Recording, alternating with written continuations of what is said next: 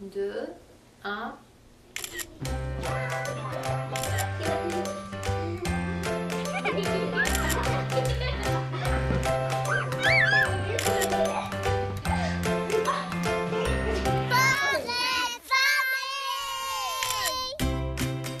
Bonjour, bonjour. Comment ça va chez vous? Bien, je le souhaite. Euh, Marianne Paquette avec vous pour les 60 prochaines minutes.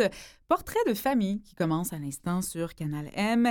Et aujourd'hui, je vous présente la famille de Paul Saint-Germain. C'est le papa de Charles, 19 ans, 6 pieds 2 à peu près et passionné. Vous allez le découvrir à travers euh, la prochaine heure. Et comme à l'habitude, c'est le parcours, les interrogations, le cheminement de Paul qui m'ont inspiré cette émission. En deuxième partie, donc, on joint Maître Laurent Fréchette et les notaires au cabinet Hogg Fortier Fréchette, spécialisé auprès des familles ayant des besoins particuliers. Et avec lui, on parle de comment on prépare le futur de notre enfant en prévision de notre départ. Et je parle ici de décès une question qui est très récurrente auprès des parents qui ont un enfant en situation de handicap et je suis très contente de pouvoir tenter ou du moins commencer à répondre à ces questions qui sont, oui, délicates, mais fondamentale lorsqu'on veut préparer l'avenir de notre enfant. Aussi, Mélissa Hogan, psychoéducatrice et conseillère clinique à la clinique Autisme et Asperger de Montréal, parle avec nous de rencontres interpersonnelles, de vie amoureuse chez le jeune adulte autiste pour qui on sait parfois les émotions, les codes sociaux sont parfois peut-être un petit peu plus difficiles à saisir. Donc, Mélissa sera là pour nous donner quelques indices et des ressources aussi pour accompagner notre jeune. En chronique, la conseillère en orientation au Collège Montmorency, spécialisée, elle, auprès de jeunes en situation de handicap, c'est Émilie Robert. Elle nous parle de comment outiller le jeune autiste dans son choix de carrière. Et finalement, en ressource, la plateforme web Petite Victoire pour le développement des enfants à besoins particuliers avec Julie Ménard. Elle est enseignante et auteure, fondatrice de CRS Pro. Tout ça et bien d'autres choses, restez pas loin.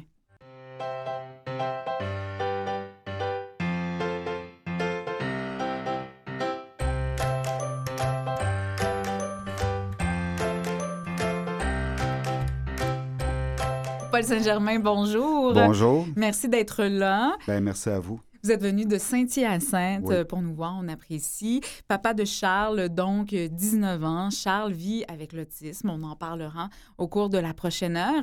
Et ben, on veut parler de cette photo de famille que vous avez choisie, celle qui circule déjà sur nos médias sociaux. C'est une photo qui a été prise il y a deux ans, à peu près mai 2015. À ce moment-là, Charles avait à peu près 17 ans. On vous voit tout souriant, il fait beau, vous êtes en short, euh, t-shirt, sur un terrain de golf avec vos bâtons. Ça, c'est une passion qui vous rassemble, Charles et vous, Paul. Je dirais que le golf, au niveau de Charles, puis tout ça, c'était sa, sa, découverte au niveau de la valorisation aussi. Et puis vraiment, il en mange. Hein. C'est un euh, un passionné de ça. Puis depuis l'âge de 9 ans, euh, je dirais qu'une grosse partie de sa vie est centrée sur le golf parce qu'il est valorisé en faisant ce sport-là. Oui. Il s'est rendu très loin, le joué junior. Oui, il a fait des belles, quand même, participations. Euh, Jeux du Québec, le championnat provincial, des choses comme ça. Donc, si on parle au niveau de golf, il était quand même pas mal dans l'élite au niveau provincial. Il a dû cesser Charles, de jouer au golf parce que la gestion de l'anxiété et du stress que ça pouvait occasionner, c'était peut-être plus complexe pour lui. C'est un des symptômes, si je peux m'exprimer mhm. ici, de son trouble du spectre de l'autisme. Oui, bien, justement, l'année passée, à 18 ans, c'était sa dernière année junior, puis Charles s'est mis beaucoup de pression euh, parce qu'il voulait quand même performer. Puis euh, Charles, il est médicamenté aussi, hein, parce que pour gérer un peu son anxiété, euh, parce qu'il y a aussi un TDAH qui est relié à ça. Euh, fait qu'il y avait beaucoup de difficultés euh, à gérer ses émotions. Euh, de sorte qu'il a perdu tous ses moyens à quelques occasions l'année passée. Puis même, il y a trois tournois qu'on n'a pas finis. Ouais. Fait que été quand même très difficile à vivre. surtout pour lui, quand tu vas chez ton gars sur le terrain, là, puis il mesure 6 pieds 1, tu le prends dans ses bras, là. puis il pleure. ouais. Ah ouais, puis, puis, il pleure, là. c'est quelque chose, mais je pense que ces expériences-là aussi ont sorti, il a sorti vraiment grandi de ça. Oui. Charles a reçu son diagnostic assez tard, à 10 ans à peu près. Vous le recevez comment à ce moment-là, ce diagnostic, Paul? Ben c'est ça. Pour faire une histoire courte, euh, Charles était, euh, il y a eu un flag qui a été élevé en CPE lorsque Charles avait à peu près trois ans et demi. Comme quoi que Charles, il se mêlait pas beaucoup aux autres enfants puis tout ça. Puis qu'il avait, au niveau de la motricité fine, c'était pas évident. Fait qu'ils nous ont suggéré d'aller euh, d'aller consulter parce que c'est pas que nécessairement des choses qu'on voit dans le quotidien. Euh, Mhm. Fait que moi, à ce moment-là, j'avais un, un assurance, j'ai pu aller dans le privé, rencontrer une neuropsychologue. Puis les tests qui passaient à l'époque, c'est vraiment des tests qui, sont proches de la déficience intellectuelle. C'est souvent les mêmes patterns qui, euh, qui, euh, Qui reviennent. qui reviennent. Puis si on revient, il y a 10 ans, quasiment très- 14 ans en arrière, euh, l'autisme n'était pas aussi connu que ça. Là. Ouais. Fait qu'à ce moment-là, c'est un diagnostic de déficience intellectuelle léger à modéré qui a été sorti. Puis comme quoi que Charles, il probablement même pas à l'école. Ouais. Que- Mais vous, vous avez une intuition à ce moment-là, Paul. Vous vous dites non, je suis certain que c'est pas de la déficience intellectuelle. Euh, ça- vraiment, là, quand, au qu'il a commencé sa maternelle, euh, la maternelle, Charles, il a redoublé sa maternelle parce que justement, c'était difficile pour lui. Euh, les interrelations aussi qu'il avait avec les autres. Puis les commentaires aussi des, des, euh, des personnes enseignantes, puis tout ça. euh, on s'est tout de suite rendu compte que oui, effectivement, euh, il y avait peut-être d'autres choses à exploiter. là. Puis, puis moi, je, je- je penchais déjà vers euh, le TSA parce que j'avais lu là-dessus, puis c'était un peu ça là, qui est Ouais. arrivé. Là. Ça a été reçu donc comme un soulagement lorsqu'il a eu 10 ans, que le diagnostic d'autisme tombe, de se dire enfin, je peux savoir et les ressources vont s'articuler. Oui, parce que euh, que Charles ait eu une déficience intellectuelle ou, ou un TSA, pour moi, il n'y avait aucune importance. C'est d'avoir le bon diagnostic sur quoi travailler. Puis ça a pris quand même cinq ans là, de gros efforts pour euh, aller chercher le bon diagnostic. Moi, disons, on n'avait pas de pédopsychiatre à ce moment-là à. Saint-Hyacinthe. Il fallait aller à l'extérieur. Fait que c'était long. Puis c'est la première fois que j'ai que j'ai eu de j'ai pleuré la première fois que, que- avec Charles, c'est la fois que j'ai eu son vrai diagnostic. Là, j'ai dit là, on part de la bonne façon. Oui, c'était des pleurs de joie. Oui, parce que même pour lui, euh, même au niveau scolaire, c'est quoi qu'on lui donne comme encadrement? Euh, c'est très difficile à faire. Puis moi, comme parent, ben, j'étais un peu démuni là-dedans. Ouais. là. Et comme parent, on doit le dire, Paul Saint-Germain, monoparental, la mère de Charles n'est plus dans le portrait depuis plusieurs années maintenant. Euh, Charles l'a vu peut-être deux ou trois fois là, entre cinq, ça, son 5 ans et entre Ouais. 5 ans et, et 19 ans. Donc, les responsabilités tombaient sur vos épaules, le choix euh, des ressources, des soins, des spécialistes également. Effe- Effectivement. Puis euh, la difficulté qui est arrivée aussi là-dedans, c'est que, bon, mais c'est sûr qu'à partir de 5 ans, euh, il y a eu qu'il fasse le deuil aussi de l'autre parent qui n'était pas présent. Ça, ça s'est rajouté un peu dans les, dans les euh, comment je pourrais dire ça, les choix de ressources à aller chercher. Ça a duré très longtemps, mais comment je pourrais dire ça? Il n'y a rien qui arrive pour rien dans la vie. Hein? Puis moi, mon poste était aboli en 2003. Puis je savais qu'en étant seul avec Charles, je devais absolument être là le soir et les fins de semaine. Il n'était pas question que je le fasse garder. Il n'était pas question que je le laisse seul. Fait que ça m'a permis de me, complètement euh, réorienter ma carrière. Maintenant, je travaille dans le milieu communautaire parce que j'avais besoin d'être disponible. Puis c'est un choix que je ne regretterai jamais de ma vie. Oui, de vous dédier, en fait, à Ben, ce rôle-là complètement. Le, je sais pas si on dit le mot dédié ou euh, le- le mot euh, parental. Moi- pour moi, c'était très important que Charles sache que j'étais là pour lui. Puis qu'en même temps, lui, parce que Charles m'apporte beaucoup aussi. Hein? Fait que c'est très important qu'il qu'il sache qu'on faisait un team et non pas juste un, un côté euh, parent-enfant aussi. Et pas juste au golf non Et plus. pas mais juste au golf, effectivement. Paul Saint-Germain, on a parlé du passé un petit peu euh, de Charles. En ce moment, vous vivez aussi peut-être une petite difficulté ou une préoccupation. Charles a 19 ans, il a envie de rencontrer des filles, Euh, il commence à être peut-être en contact avec son désir, la sexualité, et parfois d'aborder ça, ça peut être un petit peu complexe. Vous vous sentez un petit peu désemparé euh, parfois.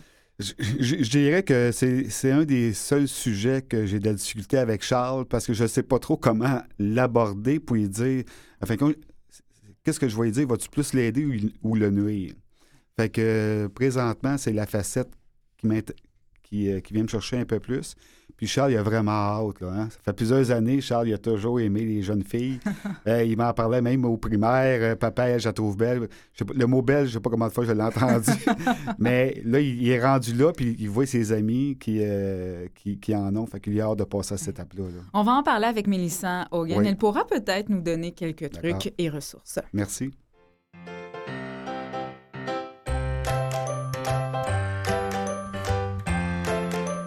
Mélissa Hogan, bonjour. Oui, bonjour. Vous êtes psychoéducatrice, conseillère clinique à la clinique Autisme et Asperger de Montréal. Et là, pour aider Paul, aider les autres familles, les autres parents qui nous écoutent à aider le jeune autiste dans ses rencontres interpersonnelles, dans sa vie amoureuse aussi. Qu'est-ce qui fait que peut-être les interrelations sont plus complexes pour un jeune autiste, Mélissa Hogan? En fait, d'abord, euh, c'est très important de, de considérer que euh, les, la personne TSA va vraiment avoir les mêmes champs d'intérêt, les mêmes orientations, les mêmes problématiques ou questionnements au niveau de la sexualité que la majorité des neurotypiques. Euh, cependant, je vous dirais que l'adolescent puis la- l'adulte ayant un TSA va avoir plusieurs difficultés là, quant à la lecture puis à comprendre, dans le fond, les intentions puis les, les émotions qui sont fines et complexes sous-jacentes là, à tout ça, à communiquer efficacement leurs pensées, leurs sentiments intimes, puis ont beaucoup de difficultés quant à la perception sensorielle, puis leurs relations interpersonnelles, puis la compréhension des conventions sociales. Donc, tout ça ensemble va certainement avoir des répercussions importantes sur leur développement sexuel, mais ça ne veut pas dire que si on ne les encadre pas et on ne les soutient pas là-dedans, qu'ils ne peuvent pas avoir le développement d'une sexualité qui est tout à fait saine. Mhm. Est-ce que peut signifier, Mélissa, que le développement sexuel se fait un peu plus tard ou différemment? En fait, euh, elle va- oui, effectivement, ils vont avoir les mêmes étapes. Ça va être individuel et propre à chaque personne. Ça Mhm. dépend vraiment là au niveau du socio-affectif de la personne. Puis plus justement la personne est éveillée, elle a une curiosité mélangée à l'excitation, ben c'est sûr et certain que ça rend la, la sexualité plus attrayante. Mais il faut vraiment respecter euh, ce désir d'exploration-là, peu importe à travers la trajectoire de la personne, parce que c'est quelque chose qui est justement, ça démontre un intérêt envers l'autre. Donc, pour moi, c'est quelque chose que je vois à la clinique qui est très positif quand on me dit, oui, ben il y a un désir, il veut rencontrer des gens, il veut être avec une fille, ben il veut avoir une blonde. Ben ce désir-là, en fait, faut tout simplement, toujours dans des limites du raisonnable, bien l'encadrer, mais c'est quelque chose qui est normal, puis ça l'entraîne euh, un désir de socialisation, puis de développer des relations d'amitié puis d'intimité. Oui. Tout à l'heure, Mélissa, vous parliez de la difficulté à interpréter les émotions des autres, tout le, le volet de décoder certains Oui. signaux, la communication non verbale. Est-ce qu'on peut aider notre jeune à mieux interpréter ces signaux-là? Ah oui, tout à fait. Euh, c'est sûr que la communication, là, ça comprend le langage verbal puis non verbal. Puis on sait que au niveau du non verbal, euh, la majorité des personnes ayant un TSA vont avoir de grandes lacunes, de grandes difficultés à ce niveau-là. Donc, ça va être important justement de bien encadrer la personne au niveau de euh, un programme d'habileté sociale qui va vraiment bien inclure l'expression du visage, les émotions, les gestes, la posture du corps. Donc, tout un programme développé sur les habiletés socio-affectives et les habiletés sociales. Puis, à ce moment-là, c'est- c'est absolument possible. Oui. Euh, Paul, vous avez eu cette discussion-là récemment avec Charles. Comment il peut décoder sa crainte d'être rejeté, de ne pas être aimé parce qu'il a justement de la difficulté à lire sur le visage? Est-ce que vous avez réussi à, à trouver les mots pour euh, le guider? Euh, Charles est très sensible au non-verbal. Hmm. Fait que pour lui, quelqu'un, exemple, qui, euh, qui font froncer les sourcils, ça peut être assez pour lui se poser la question est-ce que cette personne-là est fâchée contre moi? Mhm. Même s'il n'y a aucune, il y a aucune euh, interrelation qu'il y a eu avant, puis tout ça, ou juste voir une personne qui va chuchoter à une autre personne est-ce qu'elle parle de moi présentement? Puis ça, ça vient de chercher, puis c'est ça qui fait en sorte que des fois, euh, euh, Charles n'ose pas aller oui. aller plus loin. Par contre, ce que j'ai demandé à Charles hier, justement, on a eu une conversation là-dessus, puis euh, Charles, hier, était très émotif, il pleurait par rapport à ça. Puis euh, euh, c'était de dire, Charles, va vérifier ces choses-là avec la personne en question. Il n'y a rien qui va... Le pire qui va t'arriver, c'est de dire non, il y a, euh, je pense à rien, puis tout ça. Va te sécuriser par rapport à ça pour vérifier, est-ce que, exemple, est-ce que tu es fâché contre moi ou faire quand même certains pas. Vers la personne. Oui, va valider un peu ce que tu ressens. Oui. Puis euh, hier, c'est son devoir là, pour les prochaines fois. Mais ça, c'est un bon truc, ça, d'amener notre jeune ado, notre jeune adulte à aller vers l'autre pour valider ce qui s'est passé. Ah, absolument. Toutes les félicitations au papa parce que justement, c'est à la base, sans le savoir même, du consentement. Donc, euh, le fait mm-hmm. d'aller vérifier les messages, c'est super que euh, Charles a cette possibilité-là, cette sensibilité-là d'aller, euh, de, de voir, d'essayer de décoder le message de l'autre donc, le but pour Charles, ça va être vraiment d'essayer de catégoriser, de répertorier plusieurs euh, signes, plusieurs expressions non verbales et par la pratique, par des vidéos, par du coaching, euh, il va finir par enregistrer un script qui va faire sens à lui et qui va, en allant valider justement, il va aller éviter tous les malentendus. Il va mm-hmm. vérifier s'il a bien compris ce que l'autre a dit. Il va pouvoir reformuler, il va vérifier si justement euh, l'autre personne, euh, il, lit bien la lecture, la pensée de l'autre personne. Donc, on vient toucher toute la capacité, dans le fond, de prendre en considération l'autre dans ses pensées, dans ses intentions, et on vient aussi valider, surtout au niveau de la sexualité, le consentement. C'est pas parce que quelqu'un dit oui, je, veux être avec toi, que si dans son non verbal, la personne réagit différemment, il faut aller justement euh, apporter un enseignement au niveau niveau de ces habiletés-là pour leur permettre de mieux décoder, dans le fond, tout le langage. Donc oui, la validation, c'est extrêmement important. Mélissa, on est à l'époque des médias sociaux. Ça peut être facilitant pour créer des contacts. Parfois aussi, ça peut presque nous retirer, nous mettre dans une bulle qui est peut-être pas tout à fait juste mm-hmm. dans les rapports réels. Euh, comment on peut encadrer ces contacts-là? Parce que euh, je pose la question, je sais que Charles aime bien euh, charmer ou être en contact avec des jeunes filles via Facebook. Est-ce qu'on doit encadrer ça euh, du côté des parents? Oui. Absolument, absolument. C'est sûr que euh, la personne TSA, comme ils ont propension aux activités répétitives puis ritualisées, là, il est possible que la sexualité devienne un champ d'intérêt particulier, particulièrement en lien avec Internet. Fait que c'est difficile de, de restreindre l'intérêt, surtout sans résulte de, de, plaisir là, en lien avec la sexualité. Donc, par rapport à l'encadrement de ça, c'est sûr qu'on doit demeurer comme parents très vigilants vis-à-vis ce que l'Internet nous offre et d'aller coacher, de faire une nuance importante entre ce qui est vu et ce qui est perçu sur Internet. Donc, tout le volet de l'érotisme, le plaisir et même, je vous dirais, des scènes euh, de pornographie jusqu'à aller le contrôler puis l'encadrer là-dedans. La curiosité, le mélange de tout ça, c'est une étape qui est importante, mais c'est sûr et certain qu'il faut vraiment, vraiment bien l'encadrer parce que ça peut, euh, ça peut vraiment euh, déraper très, très, très rapidement. Là. Oui. Mais il reste à peu près une minute et demie à notre discussion.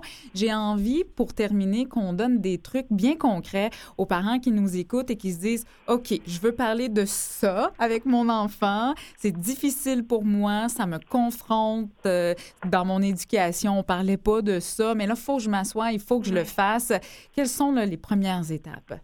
Donc, les premières étapes, en fait, ça serait d'abord et avant tout de toujours partir du besoin euh, du jeune. Donc, d'explorer, dépendamment de où il est sur sa trajectoire développementale. Si c'est au niveau de la puberté, d'explorer qu'est-ce que ça veut dire les changements dans mon corps. Mais c'est pas juste dans mon corps, c'est les changements dans ma tête, les changements dans mon cœur. Mm-hmm. Avec Charles, ça pourrait être également d'explorer avec lui c'est quoi la différence dans les grandes étapes d'une relation? Donc, la différence entre justement une relation de une connaissance un ami, une meilleure amie et oups, la relation d'intimité et là aborder la sexualité. Donc d'y aller vraiment en palier, en escalier.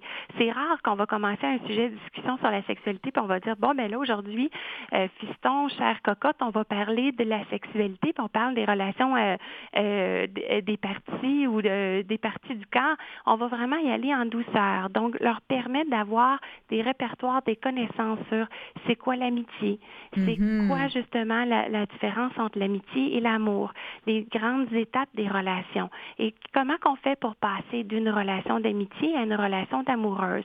En leur permettant ça, cela va vraiment les aider à vraiment faire la distinction. Ils vont comprendre les nuances et déjà là, ils vont être beaucoup plus encadrés, beaucoup plus sécures. Après ça, on peut vraiment parler de besoins spécifiques liés à la sexualité.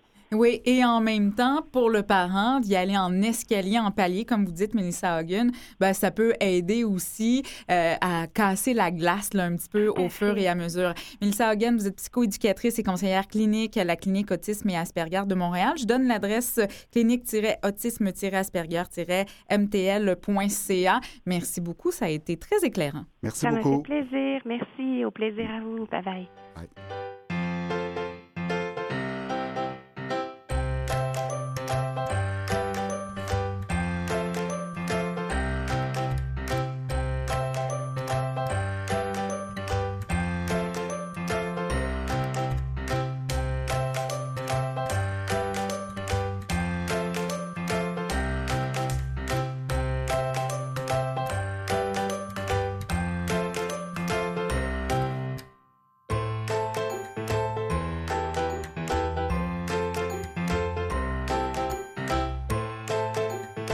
Émilie Robert, bonjour.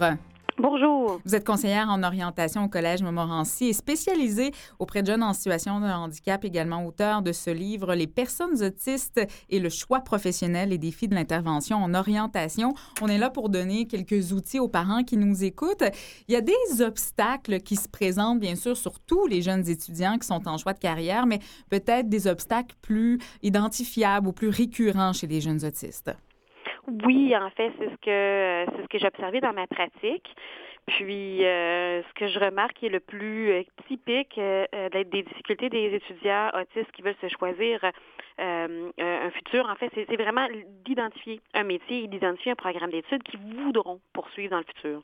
Oui, et en même temps, je lisais pour préparer cette entrevue, c'est quand même délicat de les accompagner parce que ce n'est pas parce que un jeune est passionné de cinéma qu'il va nécessairement faire un bon réalisateur, par exemple. Donc, il y a toute cette écoute-là, mais la connaissance du jeune qui est important. Comment on peut l'amener à reconnaître ses aptitudes?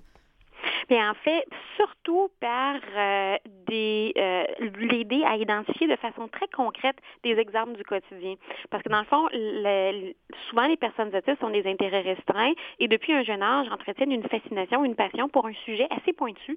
Donc, ils vont accumuler beaucoup de connaissances sur un sujet qui les passionne euh, sans pour autant euh, faire des activités ou développer des compétences qui seraient exigées dans le monde du travail. Mm -hmm. Et euh, c'est très difficile au début aussi. Il faut dire que ce qui caractérise l'autisme, c'est la rigidité de pensée. Donc, la personne qui est très passionnée par, je reprends votre exemple du cinéma, euh, sera peut-être pas ouverte à ce qu'on lui parle d'autres domaines d'études. C'est le cinéma qui, qui l'intéresse. Ouais. Et euh, ce qui peut être aidant, c'est de lui faire refléter, euh, que ce soit dans l'exercice d'un, que ce soit dans, un, dans, du bénévolat, dans une activité Mhm. mm -hmm. étudiante dans un emploi, mais en même temps, bon, ça, c'est une autre difficulté, les emplois d'été pour les jeunes autistes, mais de lui faire euh, constater des forces, des talents que la personne a, mais qui n'ont aucun euh, lien ou peu de lien nécessaire avec euh, le, le, domaine d'intérêt, mais en, leur faisant se rendre compte de certains, certaines facilités qu'ils ont, certains talents. Oui. Ce que j'entends, c'est d'ouvrir les horizons et de le faire tester des choses. C'est important pour tous les jeunes, peut-être pour les jeunes autistes particulièrement. Paul, Charles, je pense qu'il fait des stages hein, aussi. Oui, excusez.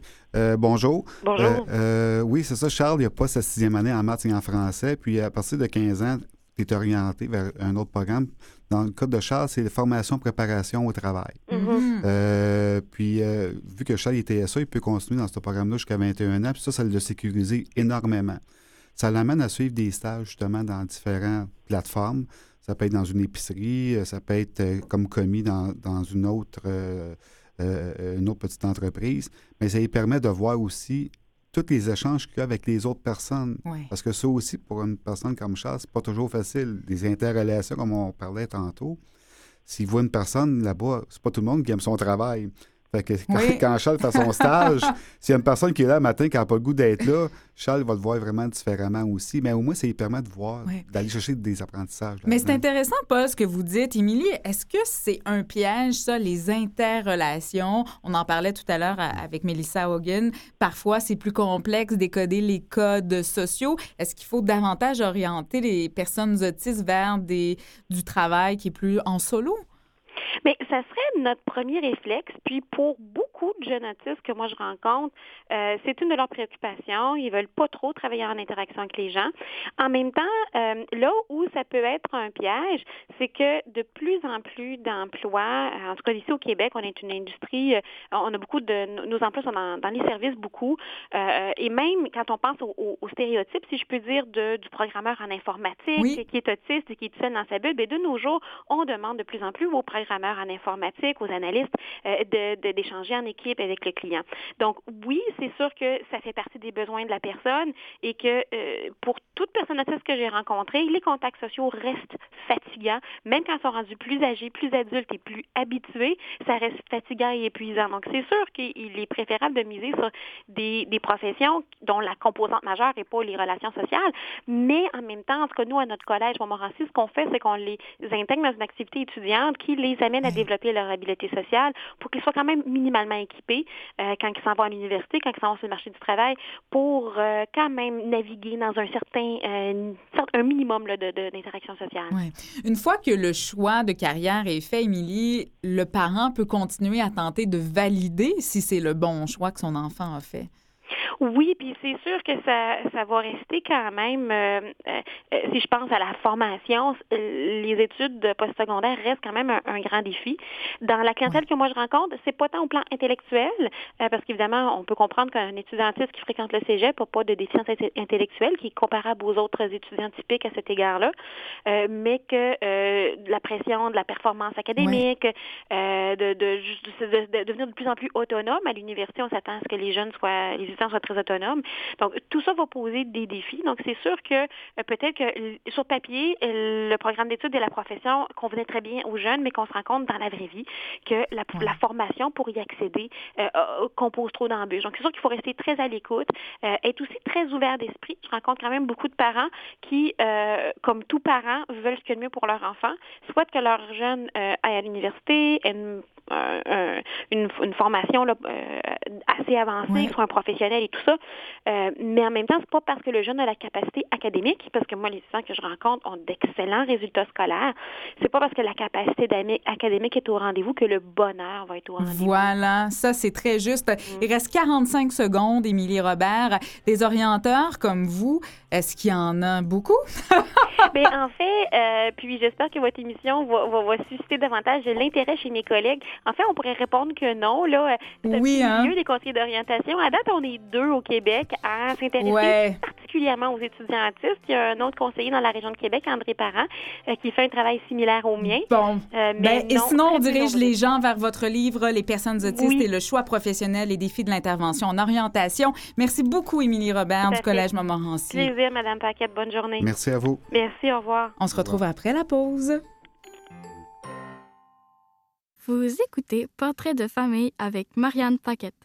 Deuxième partie de cette émission, toujours en compagnie de Paul Saint-Germain. Je vous rappelle ce qui s'en vient dans quelques instants. Maître Laurent Fréchette, notaire au cabinet Hogg Fortier Fréchette.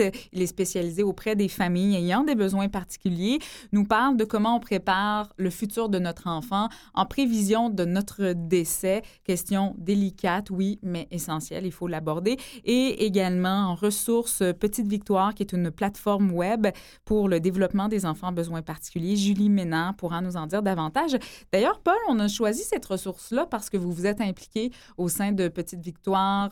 Vous y avez mis, je pense, un document qui parle d'aide financière, de programmes gouvernementaux. Parce que vous aviez fait vous-même cette recherche-là et c'était important de redonner cette information-là à d'autres parents. Euh, effectivement, parce que à partir du moment qu'on a des, un, enfant ou peu importe la personne, euh, un diagnostic X, on, ça peut être une personne qui est handicapée, fauteuil roulant, oui, mais des fois, il y a des diagnostics qui ne paraissent pas comme l'autisme. Euh, il y a des aides financières qui existent au niveau gouvernemental, des crédits d'impôt, des allocations familiales pour enfants handicapés, soutien à la famille. à partir du moment que tu as ces aides-là, ça peut aider le parent parce que souvent, ils ils ont besoin de ressources. Hein? Les ressources coûtent cher. Puis dans le public, c'est pas toujours évident d'aller chercher ces ressources-là. Au moins, ça peut leur permettre d'aller chercher du répit ou aussi aller euh, payer. Exemple, des fois, malheureusement, il faut aller dans le privé. Quand je dis malheureusement, c'est pas péjoratif. Là. Des fois, on n'a pas le choix d'aller dans le privé parce que les services dans le public sont trop longs. Fait que ce document-là, il est fait pour les parents qui ont des enfants différents. Oui. Puis, euh, puis au niveau de l'impôt, on peut tourner 10 ans en arrière. Fait que côté financier, ça peut être très aidant. Là. Oui. Et on peut retrouver aussi ces documents sur le site de Charles, Oui. charles-saint-germain.eklablog.com. Exact. Il y a plein d'infos sur Charles aussi. Oui. D'ailleurs, ce côté généreux, cette envie de transmettre, Charles l'a aussi parce qu'il a participé à des tournois bénéfices. Il a eu envie aussi d'aider votre fils.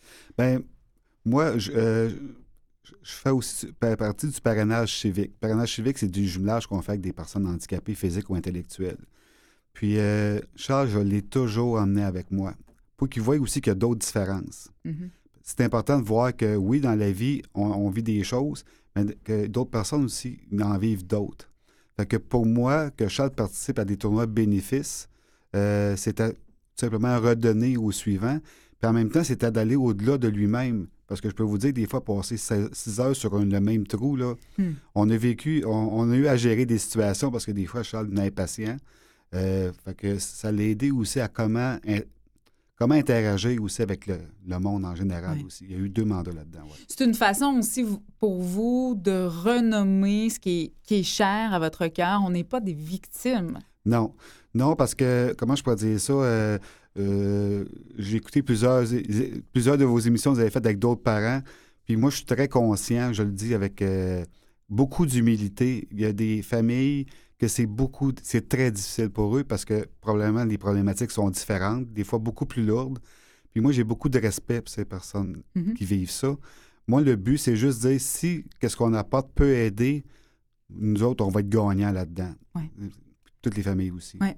En même temps, vous avez déjà dit, Paul, s'il existait ou s'il avait à ce moment-là existé une pilule pour rendre mon fils neurotypique, je l'aurais pas pris. Ça a été pour vous peut-être le plus beau détour que la vie vous a amené. Ça, c'est un bon point. hein. C'est le point que je pense le plus souvent parce que moi, il n'y a pas un soir que je me couche que je pense pas. C'est aujourd'hui, est-ce que j'ai fait la bonne job avec Charles? Quand j'ai une job, là, ça aussi, là, c'est pas le. Euh, euh, en fin de compte, mon job de parent, ou je dirais plus de partenaire maintenant. Euh, Ouais. Puis, Charles, il y a des qualités qui sont dures à aller chercher. Il est respectueux, il est honnête, il est fiable. Euh, oui, il y a beaucoup de personnes sur la Terre qui l'ont, mais Charles, c'est ancré dans lui. Puis ça, je pense, ça vaut bien des choses. Ouais. Puis oui, peut-être qu'il y a des différences au niveau du travail, ça va être difficile, mais il y a beaucoup de personnes aussi qui vivent des situations difficiles. Puis moi, je suis fier de ce que Charles fait, parce qu'il travaille fort. Charles, il a jamais, il a jamais, j'ai jamais tiré dessus. Mhm. Charles il travaille toujours fort avec les capacités qu'il a. Mais il faut savoir ses capacités. Des fois, on peut, on peut être impatient, là, parce que dire euh, 22 fois, exemple, que euh, comment te moucher, euh, parce Ouais. que je pense à un moment donné, j'avais parlé de ça. Charles, euh, encore aujourd'hui, il a de la misère à se moucher. Il ne connaît pas la mécanique, mais il est capable de frapper une balle à 300 verges. Oui, c'est ça. Tu sais, fait que, va- ou, comment comprendre les limites de, de- du spectre de Charles, euh, c'est pas toujours difficile à détecter aussi. Et comment comprendre son autonomie, comment l'amener à, se- à, à devenir de plus en plus autonome? Vous dites, parfois, je, je le laisse seul, je le laisse aller parce que je ne serai pas toujours là. Effectivement. Effectivement. Puis, euh, puis, puis moi, c'est ça, j'ai 58 ans, là, OK? Fait que euh, j'ai pas eu Charles. En fait, quand je suis pas devenu père à 20 ans. Donc, je, je- moi, ça garantit, j'ai déjà été. dans, dans le sens que, euh, bon, j'approche déjà l'âge de la retraite. Puis euh, dans un monde d'aujourd'hui, on ça ne va pas dire qu'on va vivre jusqu'à tel âge, puis tout ça. Puis moi, je suis tout seul avec Charles, OK? Ouais. Puis je dis pas ça pour me plaindre, puis tout ça, mais ma préoccupation, c'est que je veux juste m'assurer que Charles va vivre quand même euh, quelque chose d'intéressant, même si je suis plus là. Ça, c'est ma grosse préoccupation, euh, je dirais, depuis un certain temps, là, parce qu'on voit le temps avancer un peu, on voit les progrès de Charles, puis on veut juste s'assurer qui ne devienne pas, euh, fin de compte, une personne qui va être, euh, euh, qui va être déçue de la vie parce qu'il va manquer du sport ou des choses comme ça. Oui. Vous devez d'ailleurs le diriger parfois lorsque le téléphone sonne ou dans ses achats parce que vous avez parfois la crainte qu'il se fasse avoir, Paul. Bien, Charles fait beaucoup confiance, comme d'autres personnes aussi. par contre, il, Charles, tout ce qui est légal, il, est très, il, est très sensible à ça. Fait que, exemple, euh, on parlait tantôt des médias sociaux, euh, Facebook puis tout ça. Il sait maintenant qu'il ne faut pas qu'il clique sur n'importe quel lien. Ouais. C'est la même chose au téléphone. S'il ne connaît pas le numéro, il ne répond pas parce que, je dis toujours, s'il faut, ben, il laisserait un message. c'est d'éviter qu'il embarque dans des pièges. Des fois, on aime mieux, moi puis Charles, dire on ne saute pas l'étape tout de suite, on, s'arrange pour pas que l'action qu'on va poser va nous apporter des problèmes. il y a quand même une notion de protection. Une notion de, protection là-dedans, comme dans la vraie vie aussi aujourd'hui, parce que c'est facile de se faire avoir aujourd'hui dans n'importe quoi. On est sollicité un peu partout. Puis euh, ça aussi, c'est une grosse phase d'échange qu'on a, moi et Charles, ensemble. On l'a dit à plusieurs reprises au cours de l'émission, Paul Saint-Germain, vous êtes un papa monoparental. Mm-hmm. La maman de Charles n'est plus là depuis plusieurs années. Euh, est-ce que ça vous a amené à vivre parfois de l'exclusion ou peut-être de l'isolement? Je pense qu'à un moment donné, on s'en crée nous autres mêmes de l'isolement, euh, dans le sens que euh, on veut être présent pour notre fils, puis tout ça. Puis, veut, veut pas, à un moment donné, on refuse des invitations. Puis plus que ça va, plus qu'on en refuse. et moins on en a des invitations. Moins qu'on en a aussi. fait que euh, je, pense que la situation a fait qu'aussi avec les tournois de golf de Charles, les six dernières années ont été très, très, très chargés. Ça a fait en sorte que, euh, bon, moi de mon côté, mon réseau social, puis tout ça, il est plus limité. Euh, je suis pas la personne qui va aller souper 22 fois par semaine. je parle de, de, ça, Paul, parce que le réseau, évidemment, il est important. On veut le tisser autour de notre enfant, notamment peut-être quand on est un papa monoparental et qu'on a 58 ans, vous l'avez nommé, mm. qu'on se dit je ne suis pas éternel, il n'existe pas encore de pilule pour me rendre euh, éternel et mon fils devra un jour se débrouiller seul. On veut ne rien oublier, on veut se préparer mm. euh, d'une façon efficiente et pour nous donner un petit coup de pouce, on parle à l'instant avec maître Laurent Fréchette.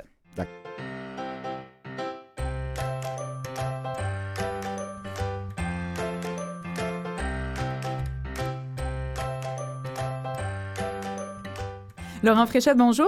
Bonjour. Vous êtes notaire au cabinet Hog Fortier Fréchette et spécialisé auprès des familles ayant des besoins particuliers. On discute aujourd'hui de comment on peut préparer le futur de notre enfant en prévision de notre décès.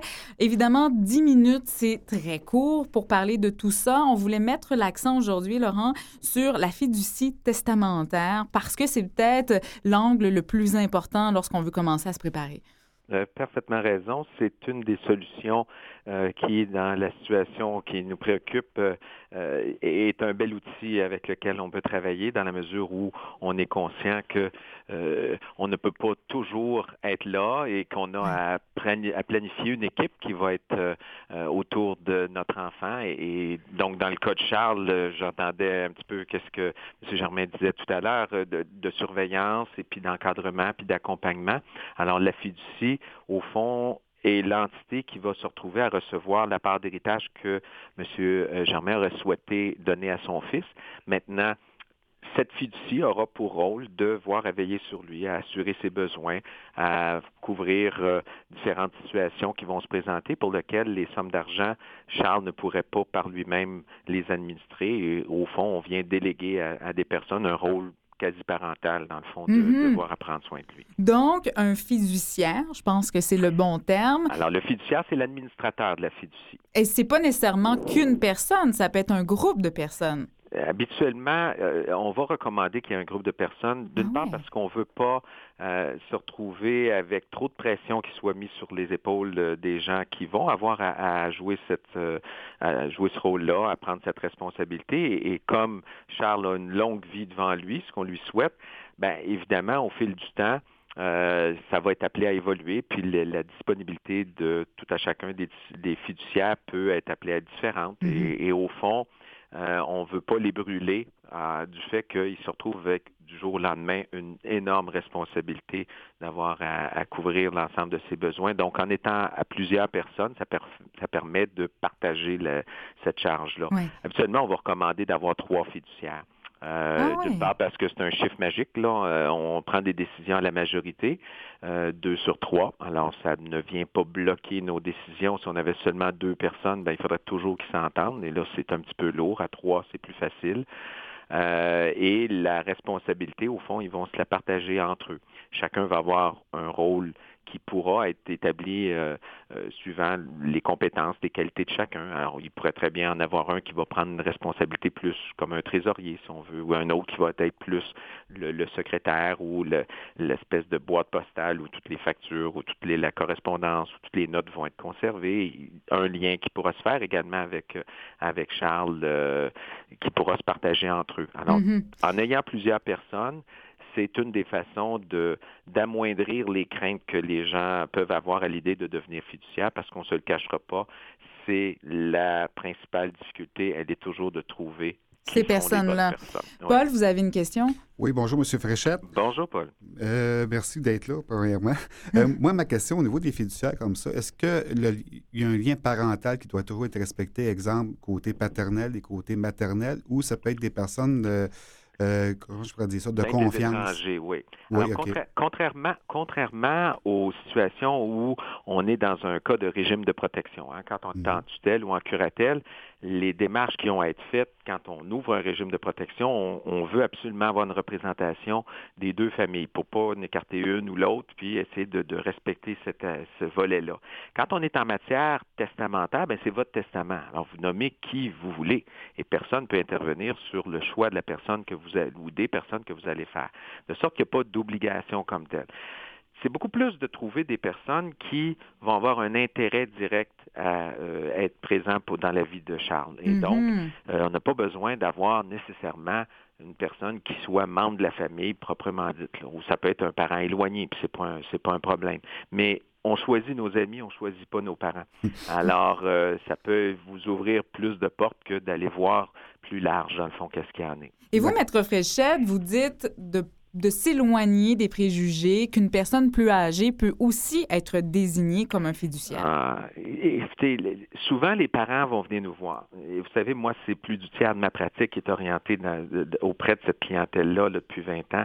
Et les parents, souvent, vont dire, ben là, je ne suis pas pour nommer mon frère ou ma sœur, il est de mon âge, voire même il a un an ou deux plus vieux que moi. Et euh, donc, il ne pourra pas être là pour s'occuper de mon fils.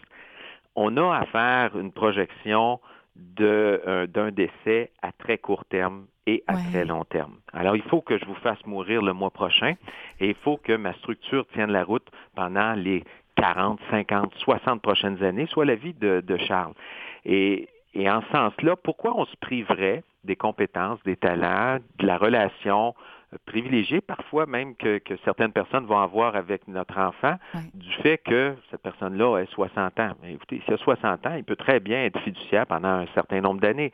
Et d'ailleurs, quand on va approcher les fiduciaires, ben, une des façons de dédramatiser toute l'espèce de, vision qu'on peut avoir euh, de la lourdeur d'une charge fiduciaire, ben, c'est de dire, écoutez, faisons ensemble une planification, une projection pour les cinq prochaines années. Mm-hmm regardons ensemble, est-ce que vous pouvez être disponible pour les cinq prochaines années? Et, que votre engagement et que votre euh, acceptation euh, soit sincère. Donc, si vous ne voulez pas, j'aime mieux que vous me le disiez tout de suite, je ne vous en voudrais pas, je vais trouver quelqu'un d'autre. Ou si votre euh, situation change d'ici cinq ans, avisez-moi et je vais faire une modification avec mon notaire de mon testament pour nommer un remplaçant. Mais à tout événement, j'aurais eu au moins pendant ce temps-là la paix d'esprit pendant un an, deux ans, trois ans, quatre ans. Et de dire aux gens, ben, de cinq ans cinq ans, on se reparlera. On va reviser nos documents, on va revoir. Et vous pouvez accepter aujourd'hui et dans cinq ans changer d'idée ou accepter la charge et au moment de mon décès dire finalement ça me convient plus parce que j'ai un problème de santé, parce que ça, on a un éloignement, parce que qu'importe ou même accepter la charge, la faire pendant un certain nombre d'années et ultimement, dans 10 ans, dire, ben là, je suis rendu à 70, 75 ans, j'ai euh, moins de temps, moins de disponibilité, ma santé n'est pas là, je veux laisser ma place pour la relève. Et là, à ce moment-là, ça permet de faire. Et en approchant les gens de cette façon, ben, on, ne, on ne se limite pas au niveau de l'âge parce qu'on se dit, j'ai Oui. pas à penser que mes fiduciaires doivent absolument être là pour les 30 prochaines années. Oui. Et ça, ça rassure les gens également que leur acceptation, elle n'est pas définitive, un petit peu comme les, les, les fameux pactes que les Indiens faisaient avec leur sang, puis là, c'est- c'est à la vie, à la mort. Là, on dit non, on le fait sur ce qu'on est capable de planifier, puis on va se mettre des mécanismes de remplacement euh, qui vont, soit que vous allez déjà avoir choisi ces personnes, ce qu'on recommande, ou qu'on aura fixé des modalités qui permettront de trouver les remplaçants, voire déléguer la nomination du remplaçant par les fiduciaires qui sont en place. Il y a moyen d'être plus créatif qu'on le pensait, disons, Laurent Fréchette. Euh, la question qui revient, je pense, souvent, c'est combien il faut que je laisse d'argent? Est-ce que je vais laisser euh, assez d'argent? Vous répondez quoi à ça? Bon, encore là, chaque cas est un cas d'espèce. C'est très difficile d'y aller de façon générale. Euh, si on, on regarde la situation de Charles, où on dit, bon, j'ai un enfant qui reçoit de la solidarité sociale, il y a un montant par mois qui va lui arriver, euh, comment on peut voir à respecter les règles au niveau de la loi pour faire en sorte qu'il ne soit pas pénalisé à l'égard des droits qu'il peut recevoir? Donc, on, on a le droit, dans la mesure où on a une, euh, contrainte sévère à l'emploi, on a le droit de recevoir jusqu'à 208 452 dollars en dollars actuels sans être pénalisé au niveau de l'aide sociale. Ce qui veut dire que la fiducie pourrait très bien avoir un montant comme ça, ou même voir plus, et, et tant et aussi longtemps qu'on n'aura pas versé ou utilisé cette somme pour Charles, il ne pourra pas être coupé. Alors Mhm. déjà, ça, ça nous enlève un petit peu de pression en disant, bon, OK, je sais qu'il y a ces prestations, il y a les services qui vont autour, on a un montant. Il y a toute la question du régime enregistré d'épargne invalidité qui est complémentaire, qui peut être un élément où on, où on crée une petite cagnotte, tranquillement, pas vite, qui va être là pour le, le- le long terme. Et encore là, au niveau de l'aide sociale, on peut avoir jusqu'à 200 000 qu'on contribue donc en capital dans, la- dans le REI sans être pénalisé, puisque les sommes, lorsqu'on va les décaisser, les normes permettent de pouvoir faire certains retraits, par exemple par une rente, euh, et, et actuellement, on peut recevoir jusqu'à 950 dollars par mois sans être pénalisé encore. Ce qui veut dire que ça peut représenter des sommes quand même substantielles. Maintenant, on, on est en train de prendre le problème à l'envers. Il Ouais. faut au départ, regarder quels sont les besoins de notre enfant. C'est Mhm. beaucoup plus ça, parce que il arrive parfois que les parents vont venir me voir, puis ils ont deux, trois, quatre enfants, puis ils disent, ben là, on va laisser 80% à notre fils, puis on va diminuer pour les autres qui sont capables de travailler. Mais si on se retrouve en bout de ligne que les sommes qui vont constituer la fiducie sont tellement importantes que, en bout de ligne, on va avoir trop même des revenus, puis qu'on ne touchera même pas au capital. L'objectif n'est pas de laisser une somme importante au moment du décès de l'enfant, comme de combler ses besoins. Alors moi, je, absolument, je retourne la question à l'envers. Je dis aux gens, re- arrêtons-nous à évaluer quels sont ses besoins, Oui. qu'est-ce qu'on couvre comme, comme situation, et à partir de ça, on sera capable d'évaluer, euh, somme toute, en tout cas, euh, avoir une bonne idée de combien on a besoin d'avoir de revenus par année, voire de capital pour projeter dans le temps. Oui. Et ça, ça, ça change complètement l'approche parce qu'à partir de ça, on peut être en, en situation de, de dire, ben j'ai pas suffisamment de sous, comment je vais augmenter le montant? Par exemple, avec l'assurance vie, quand on est assurable, ou avec euh, d'autres sommes que on sait qui peuvent être appelées à arriver l'héritage de, de grands-parents ou d'autres d'autres euh, d'autres montants qui peuvent être là. Alors ça, ça c'est peut-être une approche qui est différente. Alors, il ne faut pas s'arrêter strictement à un montant, à un chiffre, comme être conscient que la loi nous permet Mhm. certaines choses. Euh, il y a des éléments au niveau fiscal qu'on n'a pas le temps de parler aujourd'hui, mais, mais pour lesquels euh, on, a droit à certains roulements, on a le droit à, à certaines euh, catégorisations de biens lorsqu'on a un enfant qui a son crédit d'impôt de personne Et handicapée. est justement, parlant de temps, Laurent Fréchette, je dois vous arrêter. J'aurais aimé ça continuer avec vous parce que j'aurais eu encore plein de questions. Euh, parce que des, des notaires spécialisés en fiducie testamentaire, il n'y en a Il pas n'y en tant. a pas beaucoup. Mais vous en êtes un, Maître Laurent Fréchette, euh, du côté du cabinet Hog Fortier Fréchette et spécialisé auprès des familles ayant des besoins particuliers. Merci beaucoup. Merci Ça m'a beaucoup. fait grand plaisir. Au revoir. Merci. Au revoir.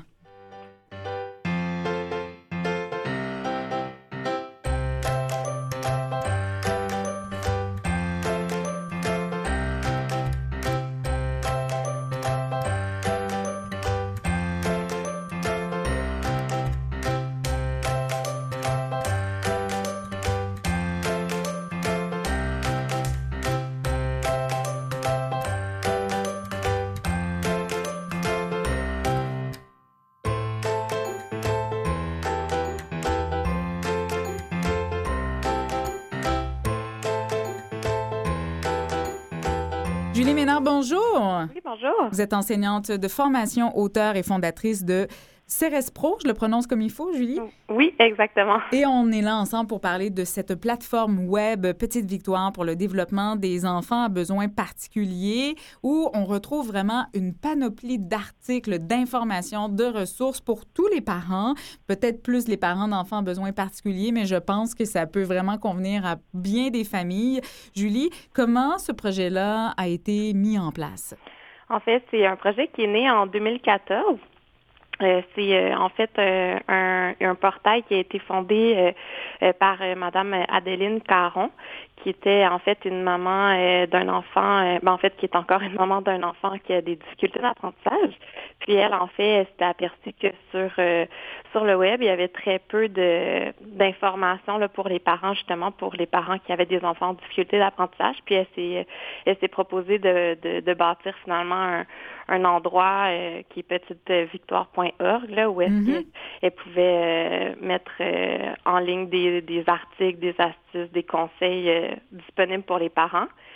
Puis voilà, l'idée est née de là. Et d'ailleurs, on en parle aujourd'hui parce que Paul, vous avez collaboré à ce Mm-hmm. portail web avec justement tous vos liens vers les aides financières et les programmes gouvernementaux. Donc, on y retrouve toutes sortes d'informations, Julie, notamment, je pense, pour le développement scolaire. Qu'est-ce qu'on peut retrouver d'autre aussi? Euh, en fait, on retrouve, euh, en fait, c'est vraiment un lieu où il y a des collaborateurs, des, des collaborateurs qui sont vraiment euh, sélectionnés pour pour leur leur expertise, leur contenu. Donc, on va retrouver par exemple des billets de Germain Duclos qui est orthopédagogue, puis auteur aux éditions du CHU Saint Sainte-Justine. Il y a aussi Dr Louis Vera, pédopsychiatre, qui est spécialisé en TDAH, qui fait des billets pour pour le site.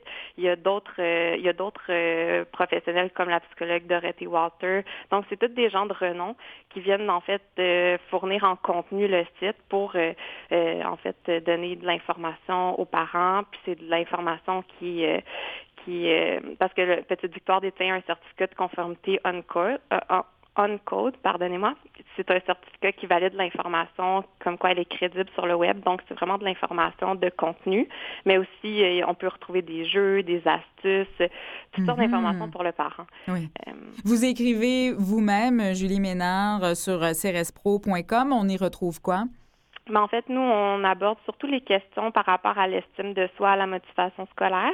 Comme on est une entreprise qui offre des services euh, en orthopédagogie, en tutorat, euh, mais aussi en, en toutes sortes d'autres euh, professions, nous, en fait, on a été approchés par, comme, en fait, on collabore là, au niveau plutôt des, des textes d'estime de soi, des, Mhm. des, défis scolaires que peuvent présenter les jeunes, puis on, on les enligne ensuite vers des, des solutions concrètes sous forme d'astuces et de et de trucs. Oui. Julie, est-ce qu'il y a un moment donné, parce que ça fait déjà un petit moment que Petite Victoire existe, Oui. vous êtes à même d'identifier le besoin des parents qui consultent la plateforme? Ils ont envie de lire sur quoi les familles qui vous suivent? Ben, en fait, euh, euh, les parents, c'est surtout pour, euh, en fait, on a un, gros- un, un- on a surtout une clientèle de parents, bon, évidemment, qui recherchent des, euh, des ressources particulières sur le web. Donc, c'est des parents qui ont soit euh, parce qu'ils ont un manque de services euh, dans le système public ou euh, qui ont besoin d'être à l'affût de, des nouveautés, qui vont venir chercher de l'information sur la plateforme.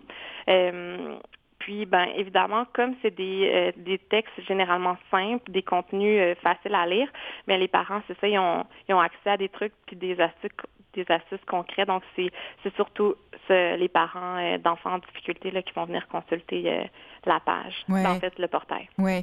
Le réseau, on le comprend, est constitué de gens qui sont établis, qui ont une connaissance du développement de l'enfant. Euh, vous les interpellez de quelle façon, ces gens-là? En fait, euh, les, euh, chacune des, chacun des collaborateurs a été vraiment approché euh, un par un, donc que ce soit à travers de- des rencontres informelles ou bien simplement parce que on avait identifié que c'était des auteurs de renom, donc on les a approchés un à un, puis ils ont tous en général eu la gentillesse là, de collaborer pour justement étoffer le site là, au meilleur de leur connaissance. Oui. Euh, maintenant, petite victoire, ben, on le comprend, c'est plein, euh, plein, bien sûr, de professionnels, mais il y a Oui. des parents aussi. Vous en êtes une, maman, Oui. euh, Julie Ménard. De redonner au suivant, ça vous apporte quoi?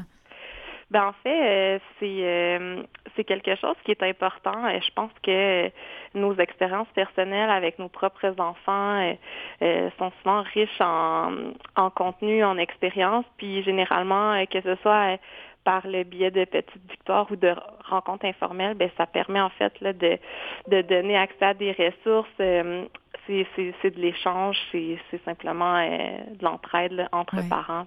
Et là, vous ne le voyez pas, mais Paul Saint-Germain semble bien d'accord. Il est tout souriant derrière son micro et il est d'accord parce que lui-même, il l'a fait. Julie Ménard, petitevictoire.org, également www.crspro.com pour des articles sur l'estime de soi. Vous étiez là pour nous parler de ce portail web Petite Victoire pour le développement des enfants à besoins particuliers. Merci beaucoup. Merci à vous. Merci beaucoup. Merci. Mhm. Bonne journée. Bonne journée. Et voilà, c'est ce qui met fin à ce portrait de famille, celui de Paul Saint-Germain. Merci beaucoup, Paul, de cette Ben, participation. C'est un privilège pour moi. Et salutations à Charles qui m'a autographié une balle de golf où il est inscrit Charles 2017 Marianne. J'apprécie beaucoup, je vais la garder avec moi, Paul. Ça me touche beaucoup. Ben, merci beaucoup. Et maintenant, je remercie tous les participants de cette émission. Mélissa Hogan, Émilie Robert, Maître Laurent Frichette et Julie Ménard. C'est Mathieu Tessier à sa console, Martin Forgue à la recherche, Christiane Campagnard aux médias sociaux. On vous invite, euh, on vous invite bien sûr à consulter notre site web. Et nous, ben, on se retrouve la semaine prochaine. Portez-vous bien pour un autre portrait de famille. Bye bye.